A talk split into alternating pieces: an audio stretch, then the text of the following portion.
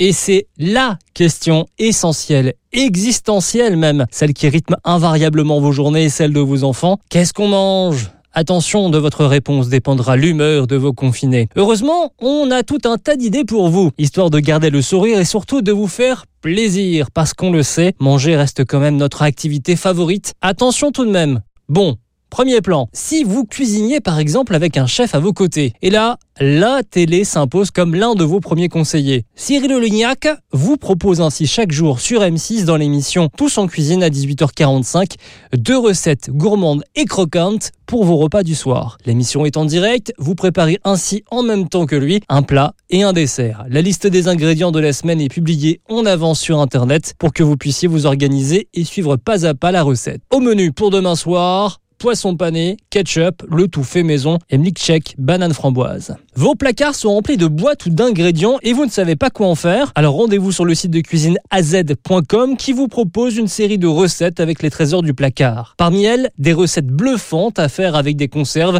ou des recettes pour enfants difficiles. Coup de cœur pour la tartine aux céréales à la courgette façon crumble au biscuit tuc et le tiramisu aux fraises tagada. Les grands chefs se mettent aussi à vider les placards. La plupart proposent sur leur compte Instagram des recettes extrêmement simple et savoureuse. On a notamment craqué pour l'omelette aux chips Frechon, chef du Bristol à Paris. Et puis si vous faites partie de ceux qui ont acheté des pâtes en grande quantité et qui sont à court d'idées pour les accommoder, allez faire un tour sur le site régal.fr, une centaine de recettes au menu épatantes selon la nature de vos pâtes, coquillettes, farfales ou spaghettis, vous allez adorer.